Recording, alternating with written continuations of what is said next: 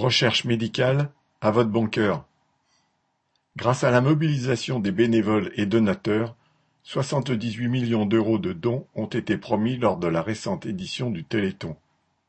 Depuis trente-cinq ans, dans un pays riche comme la France, une partie de la recherche sur les maladies neuromusculaires, la thérapie génique et des maladies rares est ainsi financée par la générosité publique, tout comme la recherche sur le cancer, sur les maladies du cerveau, etc.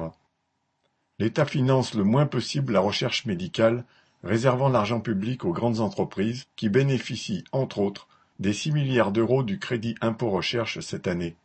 Cette niche fiscale à elle seule coûte six fois plus que le budget de l'Institut national de la santé et de la recherche médicale, l'INSERM. Depuis des années, bien des unités de recherche, dans des organismes publics comme l'INSERM, jonglent avec des budgets tout à fait insuffisants.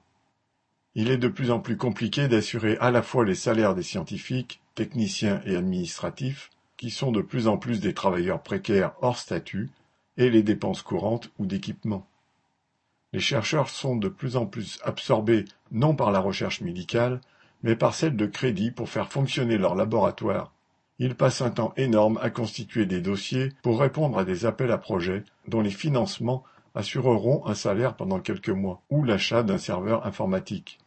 À présent l'INSERM aussi est contraint de faire appel à la générosité du public au travers d'une campagne destinée à déclencher des dons pour financer les progrès de la santé.